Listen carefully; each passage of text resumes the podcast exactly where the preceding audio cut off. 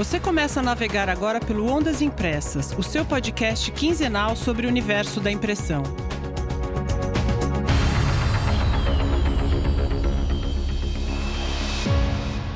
Alô, alô, militantes da impressão. Eu sou Tânia Galuzzi, comigo nesta empreitada, Hamilton Costa.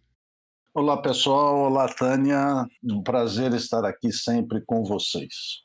Antes de começarmos, eu quero agradecer a todo mundo que nos acompanha nas redes sociais e já ativou o famoso seguir, assinar nas plataformas de podcast. Este é o nosso 31 primeiro episódio e estamos batendo os 8.500 downloads. E para personificar você, ouvinte, eu vou mandar um grande beijo para Bárbara Vermelinger Goulart espero que eu tenha falado o nome dela certo, que trabalha com produção gráfica na editora Globo. A Bárbara sempre curte as nossas postagens, acompanha o Ondas onde o Ondas estiver. Bárbara, um beijão, muito obrigada pela audiência. E você? que gosta do que a gente vem fazendo, deixa lá o seu apoio na nossa página no Apoia-se, é apoia.se apoia.se barra ondas impressas. Valeu, pessoal! Agora eu vou contar para vocês um pouco dos bastidores desse episódio. Ele nasceu de uma notícia que demos no episódio passado sobre a parceria da IBEMA com a startup de logística reversa Green Mining. Nós adoramos o projeto e fomos falar com o Rodrigo Oliveira, fundador da Green Mining. A gente planejou uma entrevista com ele e outra com o pessoal da Druk Chemie, que é uma empresa especializada em químicos para a indústria gráfica e que há mais de 10 anos se dedica ao gerenciamento de resíduos. Só que depois das gravações, a gente percebeu que, apesar dos dois assuntos estarem totalmente imbricados, seria melhor separá-los. Primeiro, por uma razão prática: as duas entrevistas ficaram longas e o programa teria mais de uma hora. E segundo, porque ambas as conversas foram muito ricas, cheias de detalhes e, pensando em você, ouvinte, a gente achou melhor que seria melhor separá-las para facilitar a compreensão de um assunto tão relevante para o universo da impressão. Então é isso. Nesse episódio teremos a conversa com o Rodrigo Oliveira, falando sobre logística reversa, e no próximo com o Eduardo Franklin e a Larissa Bonasio da Drug Chemie. Vale a pena, pessoal, a gente recuperar alguns conceitos antes de ouvir o Rodrigo Oliveira, até para que você possa aproveitar melhor o que ele contou para nós. E um alerta: esse é um assunto cheio de detalhes. A gente procurou ser bem claro, checamos os dados, mas se você achar que falamos alguma besteira por aqui, manda a correção lá para o Ondas Impressas podcast@gmail que a gente corrige no próximo episódio. Combinado? O ponto de partida da nossa conversa é a Política Nacional de Resíduos Sólidos, que foi instituída pela Lei 2305 de junho de 2010. Essa lei ela foi criada com o objetivo de reduzir a quantidade de resíduos direcionados para os aterros e lixões é um plano amplo e avançado, né, que traz um conjunto de diretrizes visando a gestão integrada de resíduos sólidos aqui no Brasil. Quando a gente está falando de resíduo sólido, a gente está se referindo a resíduos domiciliares, industriais e até os perigosos, como materiais corrosivos, excetuando os radioativos. Pois é, e essa é uma das partes mais relevantes dessa política e que ela determina a função de cada um na gestão dos resíduos. A lei prevê que os responsáveis são todos os que fazem parte do ciclo de vida do produto. Isso quer dizer que fabricantes, importadores, distribuidores, comerciantes e os consumidores têm responsabilidade sobre os resíduos gerados. Aqui para nós, militantes da impressão, é importante saber que as marcas e os importadores são responsáveis pela logística reversa das embalagens, que é um dos instrumentos da PNRS. E aqui vamos deixar bem claro. A gráfica, o convertedor, ele não é responsável, segundo a lei, pela logística reversa das embalagens que ele imprime. Vamos supor que eu produzo embalagens para a marca de cosméticos Tânia Beauty. Opa, gostei, gostei, do, nome, gostei do nome. Gostou? Vamos Beauty. lançar? Vamos lançar. Ai, ai. Então, o fabricante dos cosméticos, a marca Tânia Beauty, que é o meu cliente, é que tem que cuidar do recolhimento e reciclagem dessas embalagens. Não eu que imprimo os cartuchos. Por outro lado, a gráfica vai ter que fazer a gestão dos seus resíduos. Entra aqui desde os resíduos químicos, como o resto de tinta, quanto os resíduos pré-consumo, os pós-industriais, as aparas, por exemplo. Falaremos disso no próximo episódio, mas já me alerta aqui o seguinte: de repente, isso pode ser um serviço adicional prestado ao cliente, por que não? Bom, além do resíduo pré-consumo, a gente tem o resíduo pós-consumo, que é justamente a embalagem, que é contemplada na Política Nacional de Resíduos Sólidos pela logística reversa das embalagens e pela coleta seletiva. O Plano Nacional de Resíduos Sólidos, essa PNRS, incentiva a reciclagem, aqui que também é muito importante a gente entender alguns dos números. A gente ouve com frequência que os índices de reciclagem de papel, de alumínio, plástico são altos no Brasil. Segundo a Empapel, por exemplo, a taxa de reciclagem do papelão ondulado é de 77,3%, o que coloca o Brasil como um dos principais recicladores de papel do mundo, com 4,1 milhões de toneladas de papel retornando ao processo produtivo, isso em 2019. Esses números estão no boletim da Empapel de fevereiro deste ano. Mas aqui a gente está olhando só para reciclagem de papel, que envolve resíduos pré-consumo e pós-consumo. De acordo com o relatório de 2019 e 2020 da Associação Nacional dos Aparistas de Papel, a ANAP, em 2019, 25% das aparas de papel coletadas vieram das gráficas e cartonagens, 27% do comércio, 32% dos ferros velhos e 16% das cooperativas e catadores. Só que quando a gente olha apenas para os resíduos pós-consumo, o Brasil recupera só 2,3% do volume total gerado no país. E esse é um dado do Sistema Nacional de Informações sobre Saneamento do Ministério do Desenvolvimento Regional. Como vocês vão ouvir aqui do Rodrigo Oliveira, do total de resíduos pós-consumo que a gente gera, 35% correspondem ao chamado resíduo domiciliar e podem ser reciclados. Isso significa que, proporcionalmente, reciclamos 6% do que poderíamos efetivamente reciclar. É, além de, da questão ambiental, tem a questão do desperdício de materiais que poderiam, por exemplo, gerar energia ou ser inseridos novamente na cadeia produtiva. E a pandemia ajudou a mostrar o quão valioso é esse material. Segundo dados da Empapel, entre abril de 2020 e abril deste ano, o preço da para de papel subiu 165% em função da pandemia, dos problemas gerados pela pandemia, com reflexos diretos no preço da chapa de papelão ondulado. E toda a gráfica de embalagem que trabalha com esse material sabe o quanto isso está doendo no bolso. Bom, acho que por enquanto é isso. Vocês estão preparadíssimos para ouvir o Rodrigo Oliveira, fundador da Green Mining. O Rodrigo ele trabalhou na Natura, na Unilever, na Suzano e ele é coordenador do Comitê de Logística Reversa da Associação Brasileira de Engenharia Sanitária e Ambiental. E o Rodrigo tem mestrado em Ciência e Sustentabilidade.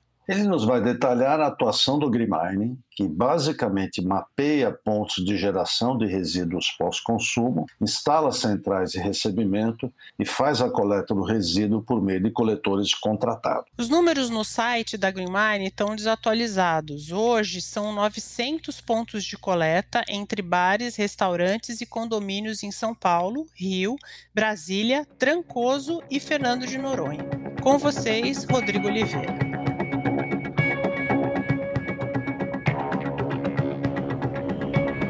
Rodrigo, muito obrigada por ter aceitado o nosso convite.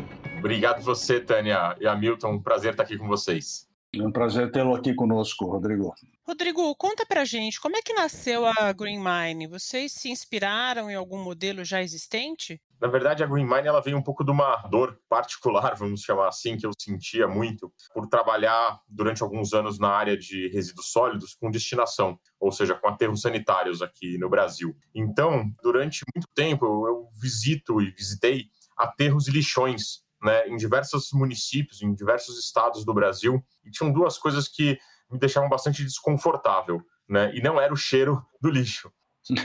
e na verdade a gente estava enterrando muita coisa, muito material bom, muito plástico, muito metal, muito uh, papelão, muito vidro, grande parte das embalagens indo para os aterros sanitários sendo que elas podem ser reaproveitadas, tem um grande ganho de ser reaproveitadas. E o segundo problema é que a gente via e vê ainda pessoas minerando esse material lá em cima desse lixão. Ou seja, ele, esse material mostra que ele tem valor para alguém nessa cadeia, mas a gente não consegue dar o real valor das pessoas que recuperam isso e que hoje, seja em cima de um lixão, seja carregando uma carroça no meio da rua, estão ali tentando sobreviver com um material que tem o valor em uma cadeia de recuperação.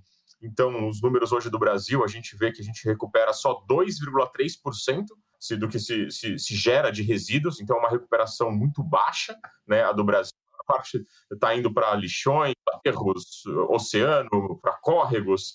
Então a gente teria que revisitar esses fluxos econômicos para reescrever, na verdade, essa realidade. Então ela surge, na verdade, de um pouco dessa dor de ver que tem muita coisa ainda a ser feita. Você falou, a gente recupera só 2,6% de, de que universo? Porque a gente tem universo, eh, números de reciclagem de papel e de alumínio, é, né? Muito altos. Então, eu não entendi de que universo é esse. Excelente pergunta. E essa é a grande questão, né? Os universos que a gente está falando e do que a gente está falando. Porque quando a gente fala de 2,3%, a gente está falando do universo de geração de resíduos como um todo onde a gente tem mais ou menos 35% de recicláveis. Então, se a gente fizer proporcionalmente, a gente está falando, na verdade, que a gente recupera 6% do potencial reciclável do total.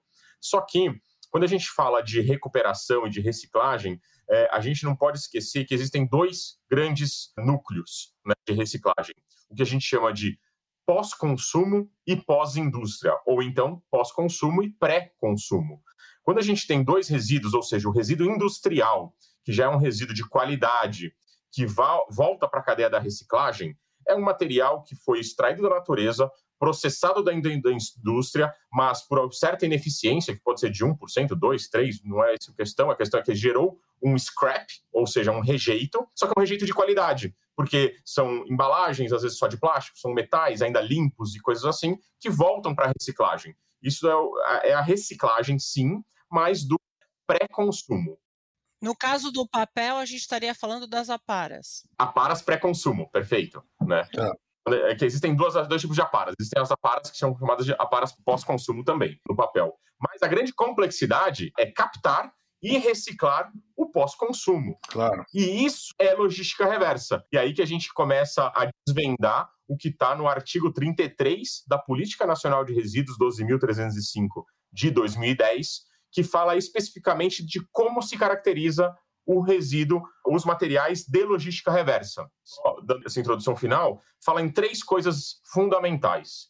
Primeiro, logística reversa é única e exclusivamente materiais, produtos ou embalagens pós-consumo. Depois, deve ser implementado por fabricantes, importadores, comerciantes e distribuidores. Terceiro, independente do poder público. O que é coletado via poder público, leia-se coleta seletiva, se não for remunerado pela, pela indústria, não é considerado logística reversa legalmente.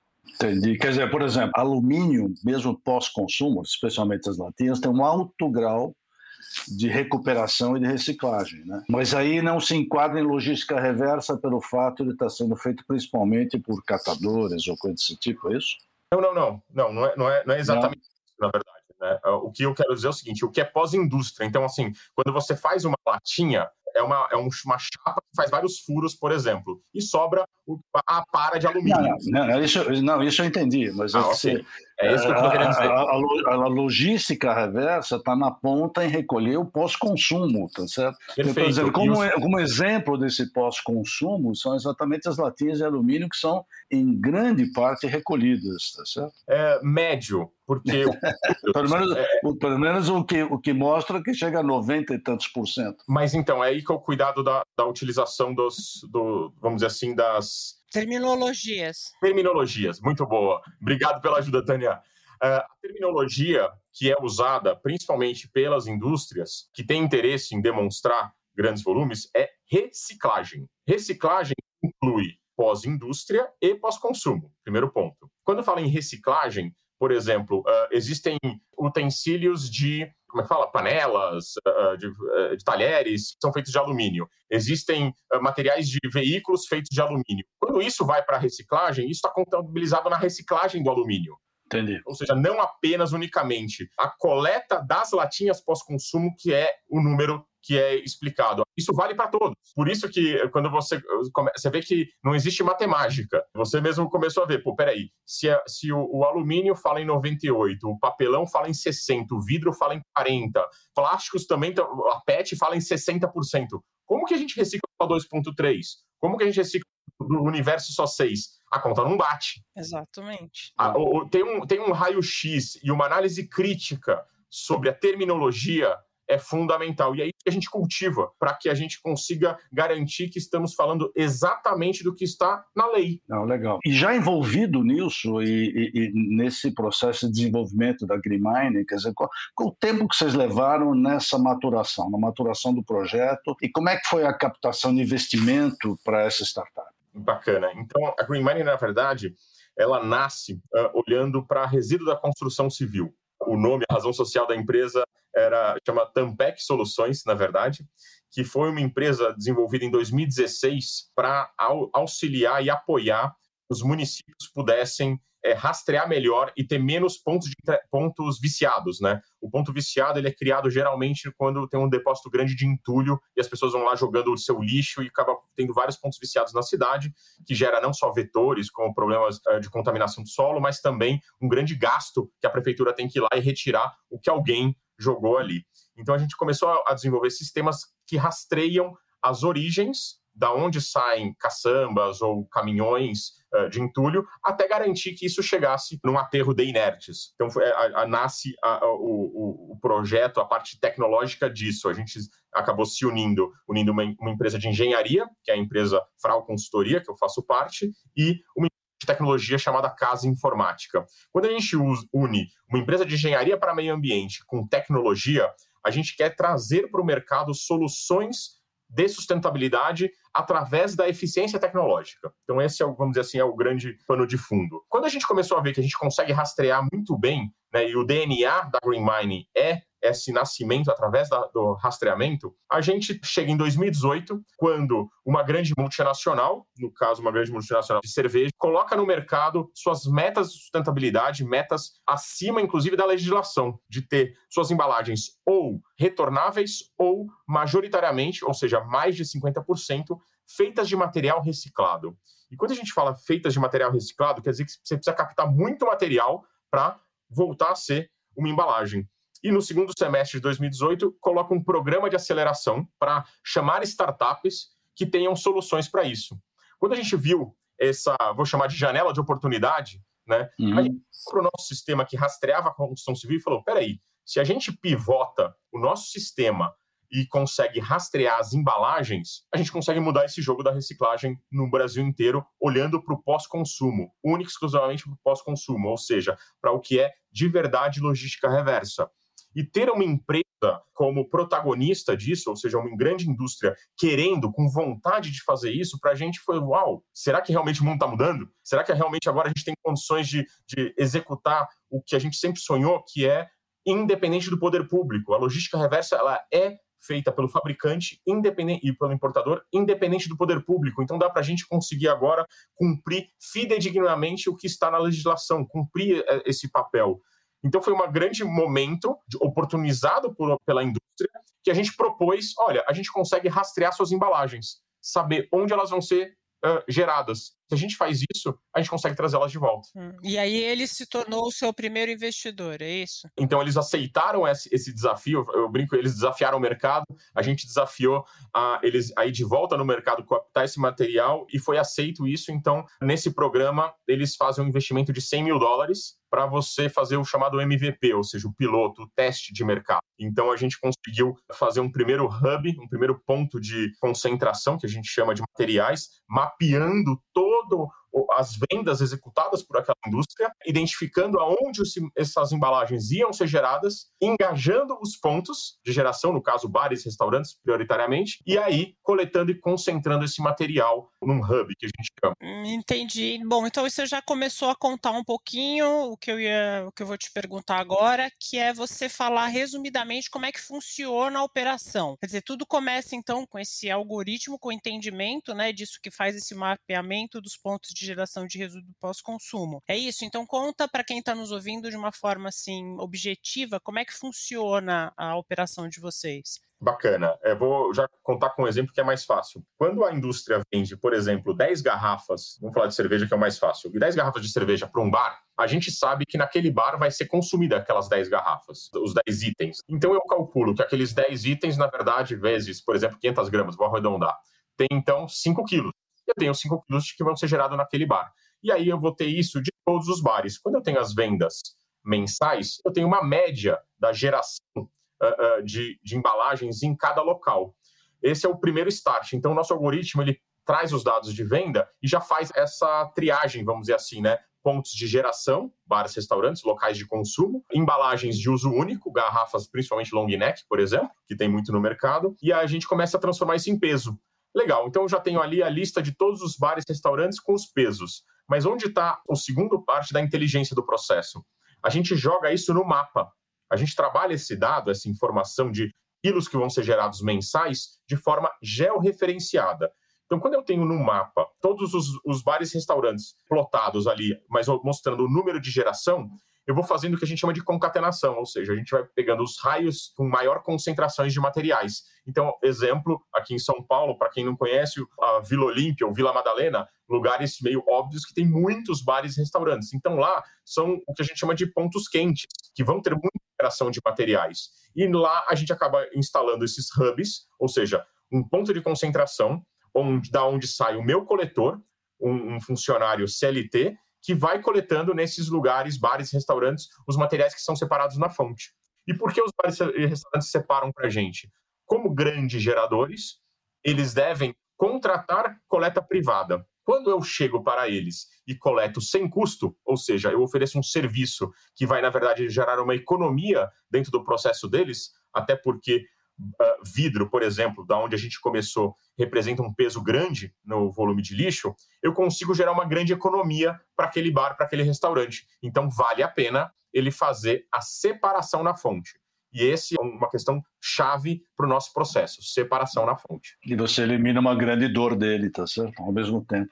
Agora, você, vocês coletam qualquer tipo de material ou vocês têm um foco? Ou seja, papel, vidro, alumínio, ou, ou tem um foco mais específico? Nós coletamos o que as indústrias nos contratam para coletar. Entendi tenho indústria que me contrata para o vidro, que me contrata para o polietileno de alta densidade, chamado PEAD, para o polietileno de baixa densidade, PEBD, para a garrafa PET, para a lata de tinta, para o balde de tinta e para o papelão, papel cartão. As indústrias que me contratam, eu vou para o mercado e recupero as embalagens que elas precisam. Entendi. E o que acontece depois? Aí vocês fazem a separação, me conta o restante do processo. Para o estabelecimento ter esta coleta de graça, né, essa coleta sem custo, o serviço que ele tem, a contrapartida é ter o material separado na fonte. Então te, ele tem lá os sacos de vidro, tem os sacos de garrafas plásticas, tem os, os pallets que a gente ensina a, a, a, desdobrar as caixas e deixar toda a parte de papelão empilhada.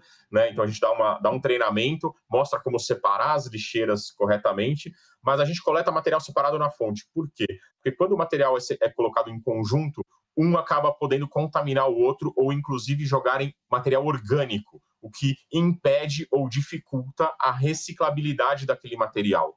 Essa doutrinação, vamos dizer, essa educação que acaba sendo impactando no bolso do restaurante acaba sendo feita exatamente como contrapartida. Ele está separado na fonte, a gente traz isso até o nosso hub. Nosso hub nada mais é do que vagas em estacionamento com as, os big bags e, uh, uh, e caçambas. E a gente já, já deposita o material diretamente. Isso me traz uma eficiência logística brutal para eu não precisar de gente triando material, inclusive tirando rejeitos dali, né? Material orgânico, principalmente. E o material chega com uma pureza, uma qualidade muito melhor para a indústria. Entendi. E duas perguntas. E qual que é o material que você mais coleta hoje? E a partir do momento que ele já está todo coletado, separado. E aí, qual é o destino desse material? Como a gente nasceu com o vidro, com certeza o vidro é o que a gente mais coleta, além de ser o material mais pesado. Então, todo o vidro que é coletado, ele é concentrado no hub e enviado diretamente para a usina da Ambev no Rio de Janeiro. A Ambev produz seu próprio vidro, então a gente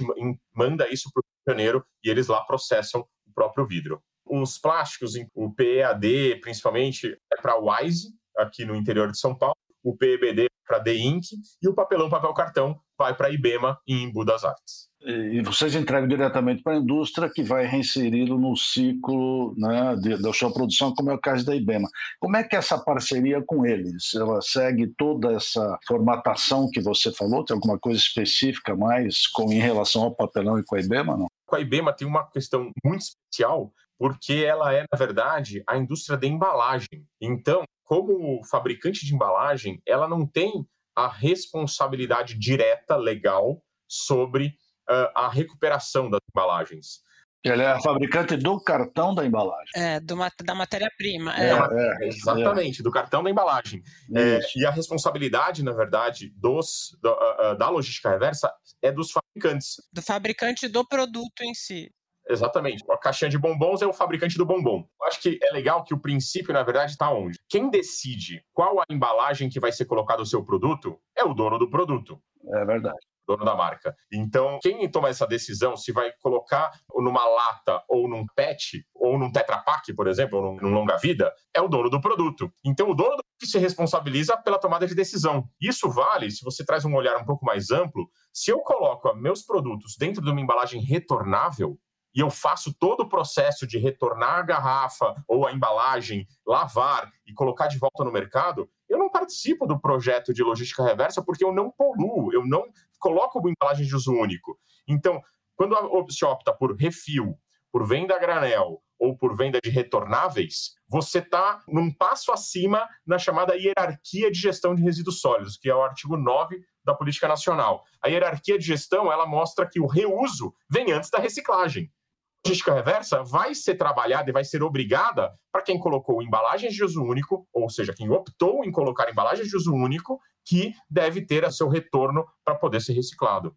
Então, no caso da IBM, ela se antecipa ao próprio dono do produto, tá certo? Exatamente.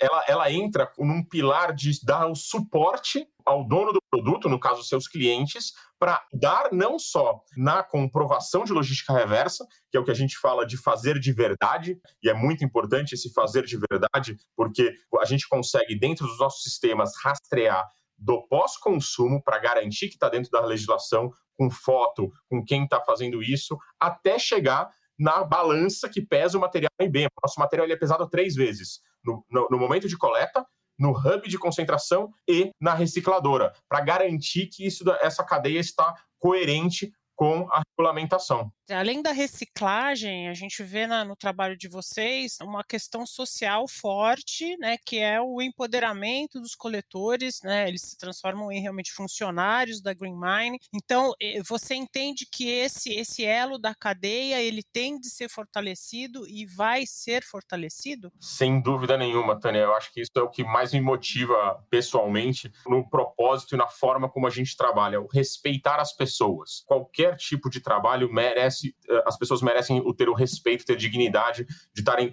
dedicando suas horas, seu esforço, seu suor uh, naquela execução. Se você olha mais uma vez com um raio-x todas as embalagens que foram extraídas, né, que foram exploradas da natureza via petróleo, via o dióxido de sílica, né, a areia que virou o vidro, via minérios de ferro que vão virar o, o alumínio e assim por diante, você tem uma cadeia com grandes multinacionais, né, envolvem pessoas eh, capacitadas, respeitadas, que estão lá desde a mineração até toda a transformação, o processo de transformação daquela embalagem. Por que quando a gente fala sobre embalagem reciclada, e olha que bacana a indústria mostrar suas embalagens recicladas lá, a gente não, não tem o mesmo respeito à cadeia, a gente aceita embalagens coletadas por crianças de um aterro sanitário, mulheres grávidas pisando em, em, seringa ou senhores de idade andando 10 km por dia de chinelo, sem proteção, sem EPI, sem nada. Tá correto a gente aceitar uma cadeia de suprimentos da indústria que sem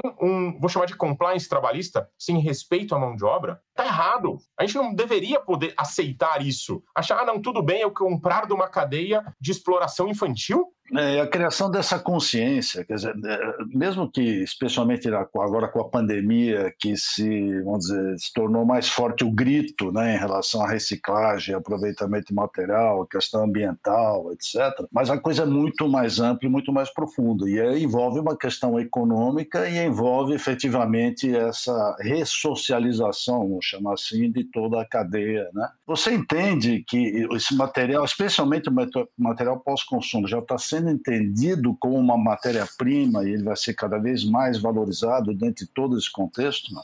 Sim, totalmente. Já está começando, eu vou falar que no início da curva desse entendimento, mas cada vez mais ele vai ficar latente, não só porque nesse momento de pandemia o valor do material reciclado deu uma guinada, multiplicar por dois ou três vezes o que valia antes, principalmente porque você começa a colocar esse, eu chamo de óculos da sustentabilidade, né? Quando você começa a ver com raio-x tudo o que está acontecendo ao seu redor e começar a se questionar, poxa, mas espera aí, como que, como que é essa rastreabilidade desse material? A embalagem falando, ah, olha, eu sou uma garrafa de água uh, feita de material reciclado, mas quem coletou esse material? Foi uma pessoa que teve seus direitos respeitados ou não? Então, assim, essas reflexões vão fazer com que, na minha opinião e na minha expectativa, que cada vez mais iniciativas apareçam que respeitem todos os elos pelo serviço que é prestado. É uma bandeira há muitos anos o movimento nacional e assim por diante, sobre contratação de serviço, contratar as horas daquele profissional conforme uma lei CLT, conforme a legislação rege, por que não? O que precisa sim, que eu acho que esse que é o ponto que a gente acabou conseguindo trazer, é eficiência. Se você tem uma pessoa catando pouquinho, não sabe onde está sendo gerado material, dedicando horas e horas para pegar muito pouco material, você não vai conseguir ter uma eficiência para pagar uma remuneração CLT, que é o que você falou sobre o ponto econômico do processo. Se você consegue saber que vai ter muito material sendo gerado ali num raio pequeno e que ele consegue coletar muito e levar até um ponto de concentração, opa, você traz a eficiência necessária para que aquele serviço seja economicamente viável dentro de uma regulação CLT. Perfeito, Rodrigo. Ah, aprendemos muito, hein, Hamilton? Aprendi pra caramba. Queria conversar mais uma meia hora, pelo menos, aqui com você. É isso, eu falei, ia ficar aqui horas falando contigo, cara. Muito legal. Eu que agradeço, muito obrigado. Muito legal, Rodrigo. Super obrigada por ter participado aqui, por estar aqui com a gente no Mundo das Impressas. Obrigada mesmo. Obrigado vocês, Tânia, Hamilton. Um prazer falar com vocês. Igualmente, um grande abraço, Rodrigo. Impressão final. Hamilton, eu estava olhando as nossas dicas e percebi que eu nunca recomendei uma artista mulher, bem ah. diferente de você. Então vamos lá. Então peguem essa. Pretty Reckless, uma banda que eu gosto muito, encabeçada pela incrível Taylor Michael Monsen, que é atriz, modelo, cantora, compositora e guitarrista. Em fevereiro, a banda lançou o álbum Death by the Rock and Roll, uma mistura de heavy metal, grunge e country rock. Eu não consegui escolher uma única música, pessoal. O álbum tá muito bom. Ouçam completo, notá-lo. Eu vou ouvir, depois eu te falo, então, você vai ver. Ouça, ouça.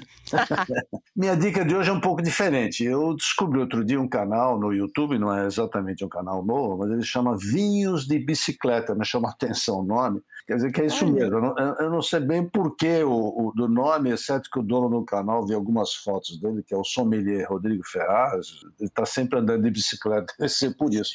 Mas olha, eu comecei a assistir, vou dizer assim, os programas são muito bons, cara. São, primeiro, ele é muito didático, ele é muito simpático, tá certo? Ele dá dicas práticas.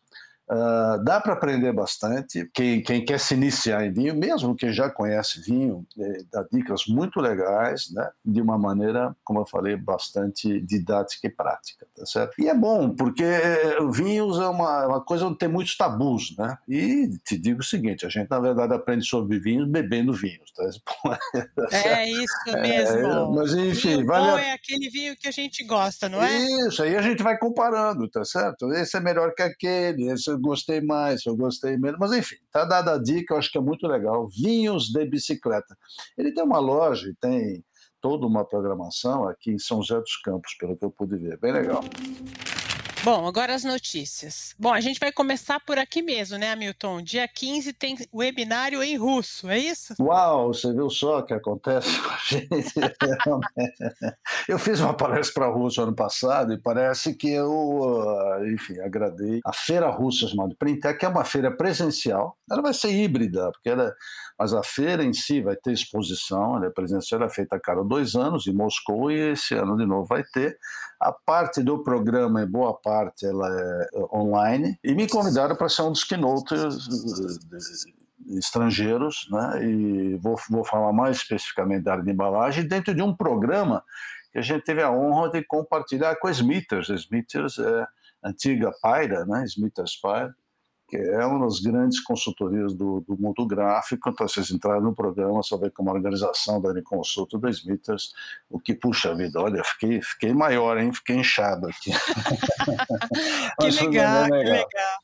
Mas e onde a, o pessoal pode ter acesso? Você está divulgando no, no, LinkedIn? É, eu estou divulgando no LinkedIn, nas mídias ah, sociais, legal. etc. Você pode ter então, acesso ao programa. É, e Printec, print com TCH, né, Printec, uh, também pode ter as informações da feira e do programa. Dia 24 de junho é o dia da indústria gráfica e a BTG e a Bigraf prepararam um dia de atividades com uma galera muito boa, pessoal.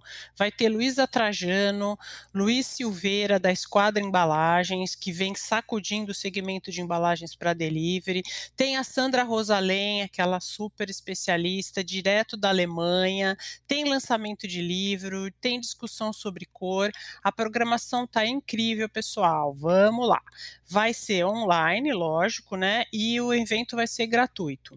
Marca aí na agenda, dia 24 de junho. A gente está publicando a programação completa e como se inscrever no Instagram e no LinkedIn do Ondas. É uma agradável surpresa, muito legal essa iniciativa da BTG e pelo, pelo conjunto dos expositores, sem dúvida vai ser um sucesso. E vamos encerrar as notícias com um dado sobre podcasts. Eu vou falar de podcasts nos Estados Unidos. Os números são de grupos de mídia norte-americanos que fazem pesquisas para medir tendências sobre podcasts no mundo. Hoje a gente tem 2 milhões 118 mil podcasts, dos quais 64% são considerados ativos, ou seja, vêm publicando pelo menos um episódio a cada três meses. A mídia podcast já é familiar para 78% dos americanos, sendo que mais de um terço dos americanos ouvem podcasts regularmente. Quando a BPO, pessoal, que é a Associação Brasileira de Podcasters, soltar a próxima pesquisa, a gente traz os resultados para vocês. Vamos lá, gente, sejam podcasts doutrinadores, compartilhem o Ondas com seus amigos e familiares. Bom, neste programa a gente usou dados do site da Empapel, que é a Associação Brasileira de Embalagens em Papel, da ANAP e do site Eu Reciclo. Tchau, gente boa, muito bom falar com vocês. Tchau, pessoal, um grande abraço, muita saúde. Beijo.